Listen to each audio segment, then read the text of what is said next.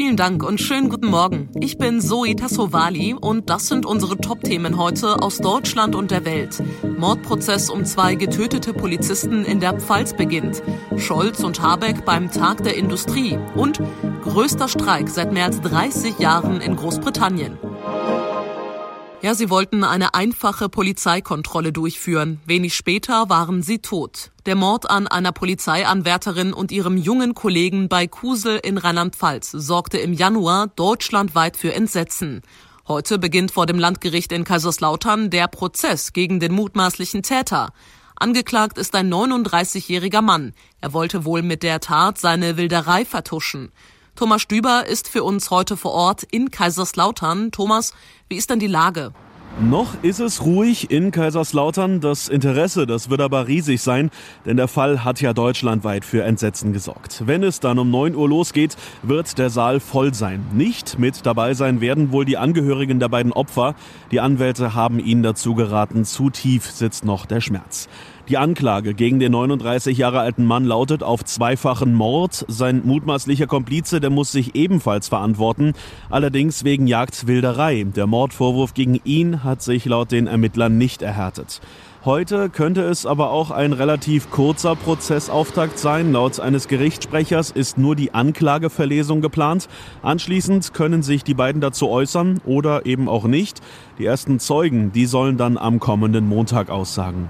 Das Ganze ist ja im Kreis Kusel in der Westpfalz passiert. Wie geht es denn den Menschen vor Ort? Für die war das natürlich ein ganz schlimmer Tag, der auch noch in den Köpfen sitzt und viele werden den wohl auch nicht vergessen. Das hat man noch immer noch im Kopf, das ist immer noch aktuell und ich denke, das wird uns auch lange noch hier begleiten. Das war ein tragisches, schreckliches Ereignis und das kann man nicht vergessen. Wenn ich bin jetzt zum Beispiel spazieren gegangen und komme an der Polizeiwache vorbei, und dann denkt man zwangsläufig immer daran. Wir kommen öfters an dieser Unglücksstelle vorbei und sind schon sehr betroffen immer noch von dieser Tat. Es geht einem dann schon besser, dass die Sache aufgearbeitet wird und dass hoffentlich ein gerechtes Urteil gesprochen wird. Stimmen aus Kusel. Natürlich werden Sie auch den Prozess verfolgen und Stand jetzt könnte da Mitte September das Urteil fallen. Politischer Promi-Auflauf heute beim Tag der deutschen Industrie in Berlin. Nicht nur Kanzler Scholz wird dort erwartet, auch Vizekanzler Habeck, Finanzminister Lindner und Oppositionsführer Merz haben sich angekündigt. Es dürfte vor allem um die hohen Energiepreise gehen und darum, wie die Industrieunternehmen Gas sparen können. Russland drosselt ja gerade die Gaszufuhr nach Deutschland in einer Zeit, wo Deutschland eigentlich seine Gasspeicher für den Winter auffüllen will. Das dürfte das große Thema beim Tag der Industrie sein. Bisher sieht es so aus, dass die Industrie die Gassparpläne der Regierung im Grunde mitträgt. Dass zum Beispiel Kohlekraftwerke wieder anlaufen und dass in einer Art Auktionsmodell Anreize geschaffen werden fürs Gassparen. Sorgen bereiten der Industrie vor allem Unternehmen, die ihre Güter mit Gas produzieren. Dort drohe bei Gasmangel ein Stillstand der Produktion. Ronny Torhau, Berlin. Es soll der größte Streik seit 1989 werden. In Großbritannien stehen heute viele Bahnen still.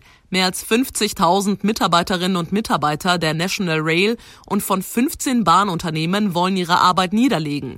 Es werden große Einschränkungen für Reisende und Transport erwartet. Die Bahnbeschäftigten haben für Dienstag, Donnerstag und Samstag Streiks angekündigt und auch in den Tagen dazwischen rechnen viele mit Verspätungen und Ausfällen.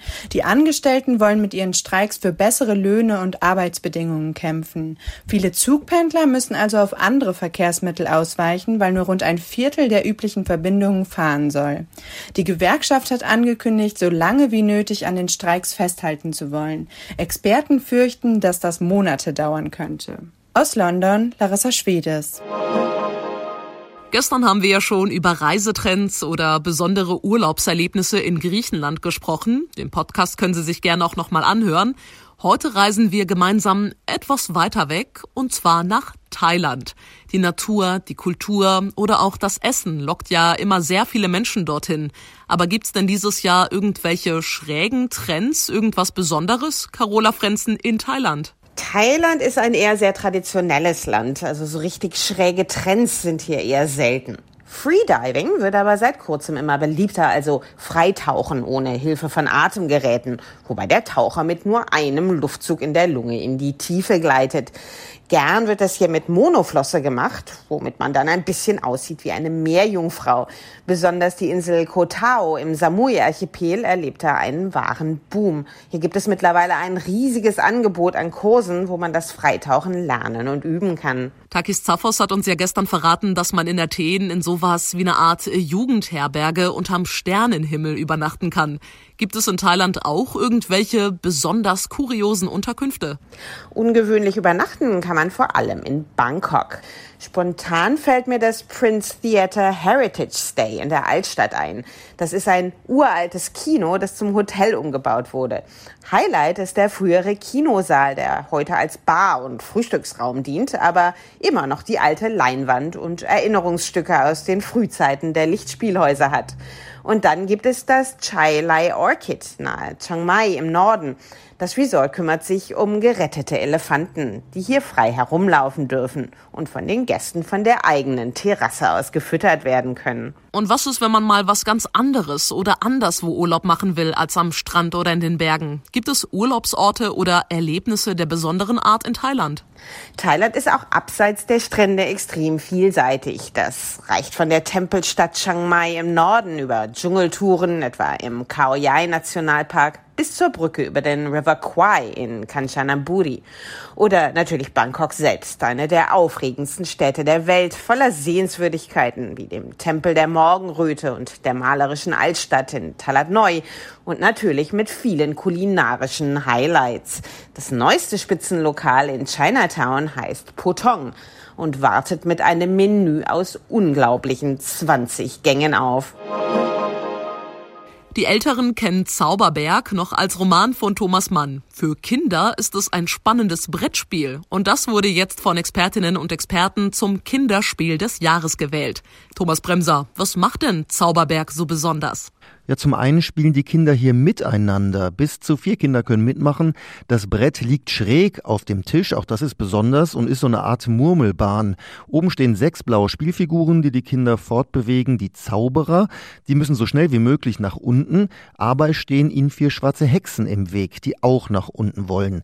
Die Kinder ziehen abwechselnd Murmeln aus einem Sack mit unterschiedlichen Farben. Je nachdem, wo sie sie platzieren und wo sie hinrollen, dürfen Zauberer oder Hexen nach vorne.